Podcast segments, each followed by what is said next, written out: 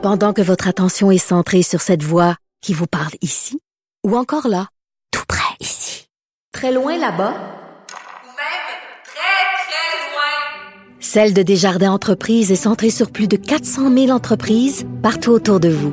Depuis plus de 120 ans, nos équipes dédiées accompagnent les entrepreneurs d'ici à chaque étape pour qu'ils puissent rester centrés sur ce qui compte, la croissance de leur entreprise. Parce qu'en immobilier, pour être à son affaire, suivez les conseils de nos experts. Via Capital, les courtiers immobiliers qu'on aime référer. Bonne écoute. Il manie l'idée, la réflexion, la persuasion, le silence. Mario Dumont. Informé, cultivé, rigoureux. Il n'est jamais à court d'arguments. Mario Dumont. Pour savoir et comprendre. Bonjour tout le monde, bienvenue à Cube Radio. Eh bien, première fois que dans les nouvelles, on puisse inscrire euh, une pointe d'optimisme dans euh, le dossier des négociations du secteur public. Euh, François Legault ce matin qui a dit que, bon, pas avec les infirmières, mais avec le monde de l'enseignement, les négociations avaient du positif. Au même moment, la FAE, qui est en grève générale illimitée, dit qu'elle va consulter ses membres aujourd'hui et demain pour peut-être mettre sur pause cette grève. Donc, un point de vue euh, éducation, école, là, il semble y avoir une, euh, une certaine progression. Il, il semble y avoir une certaine avancée. On rejoint l'équipe de 100% Nouvelles.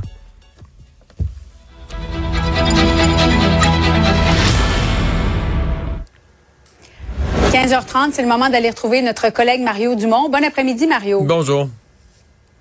Négociation entre Québec et la FAE. Il semblerait qu'il y a du progrès.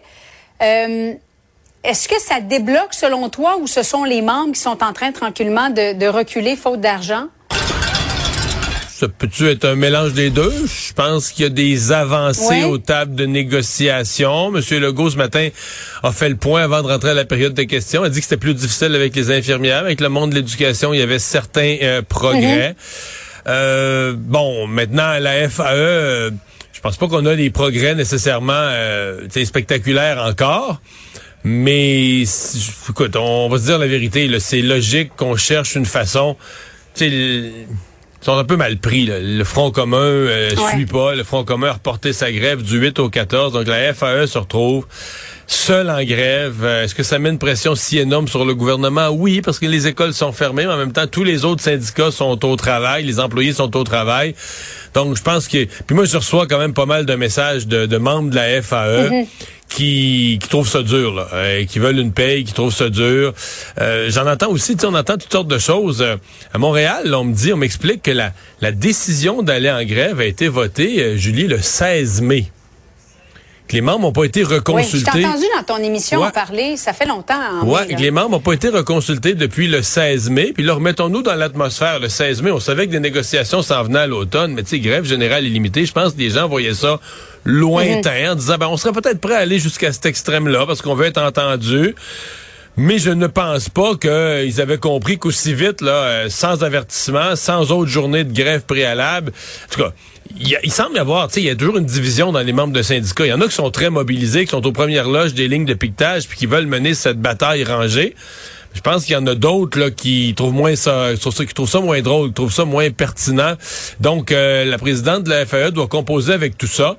Tu sais, des fois, euh, dans la vie, t'es mieux de réviser ta stratégie que de te planter dans un cul-de-sac.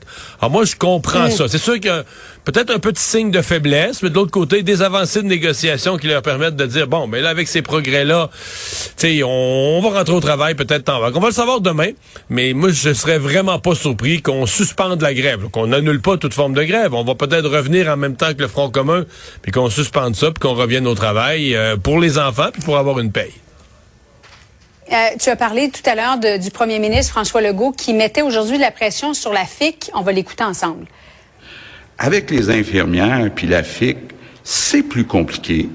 Et euh, ben écoutez, moi je trouve que ça n'a pas de bon sens que euh, euh, un syndicat puisse bloquer, par exemple, une prime qu'on veut donner à une infirmière de nuit parce qu'il nous en manque de nuit, ou une prime qu'on veut donner à une infirmière qui accepte d'aller travailler dans une région où il manque beaucoup d'infirmières.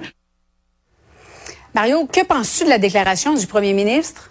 Ben, s'il y a une part de négocier sur la place publique, euh, il y a une autre part, mhm. mais remarque que c'est pas la première fois, là, durant la pandémie, euh, il y a eu plusieurs fois où le syndicat a contesté des primes. Le gouvernement donnait des primes aux infirmières, de l'argent de plus, des grosses primes, des primes importantes, des milliers et des milliers de dollars. Puis le syndicat disait, hey, c'était pas donner des primes dans le cadre d'une négociation qu'on a faite, nous autres, là.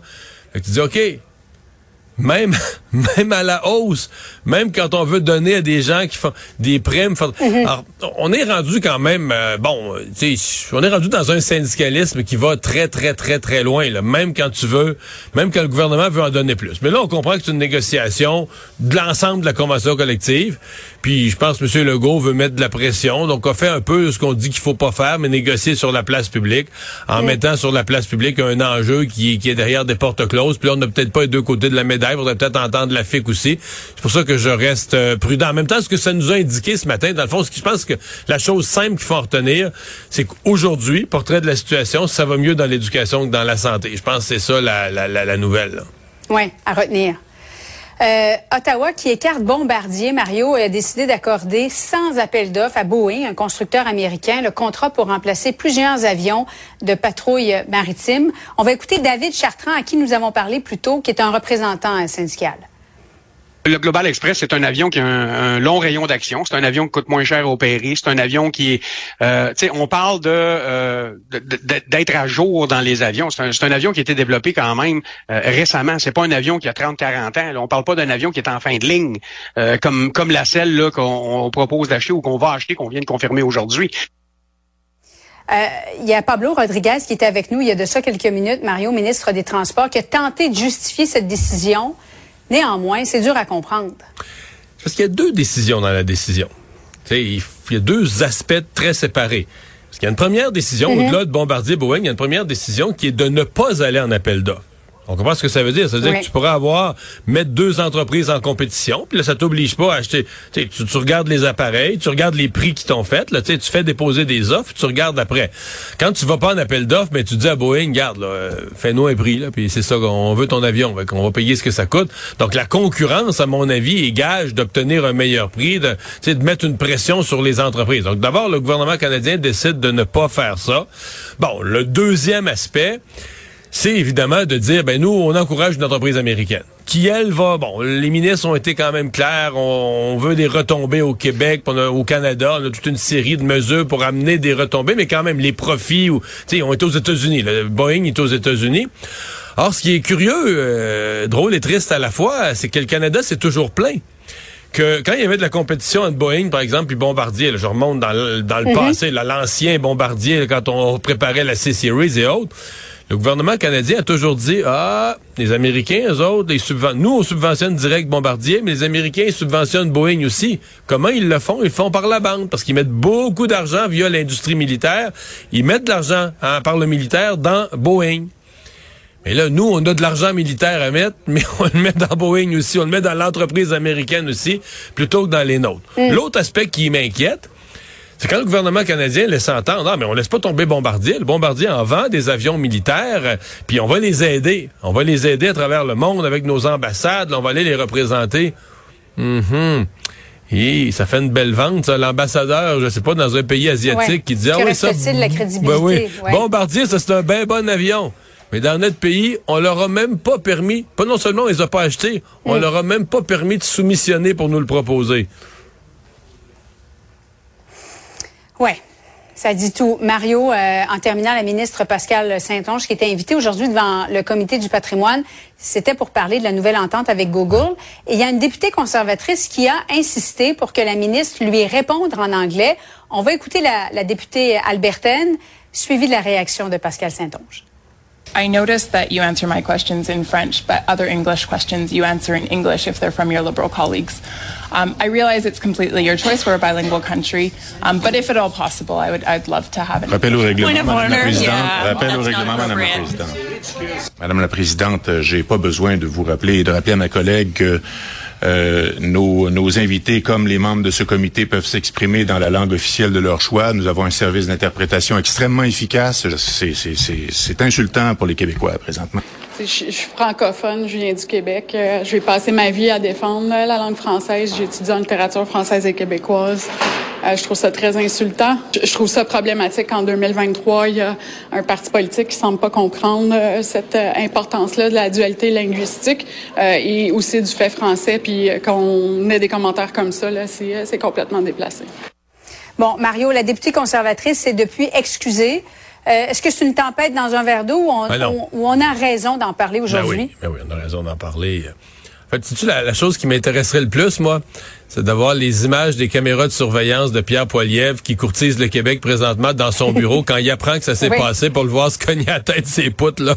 je veux dire, tu sais, ce genre d'affaires, je me dis quand moi je l'ai déjà été chef de parti, ce genre d'affaires, des fois où un député tu penses fin, pense faire des affaires, puis tu te dis, mais qu'est-ce que c'est ça? Là? Pourquoi on a besoin de ça? Tu sais, mettons, Pierre Poilievre dit, tout allait bien, on commençait à gagner des points au Québec.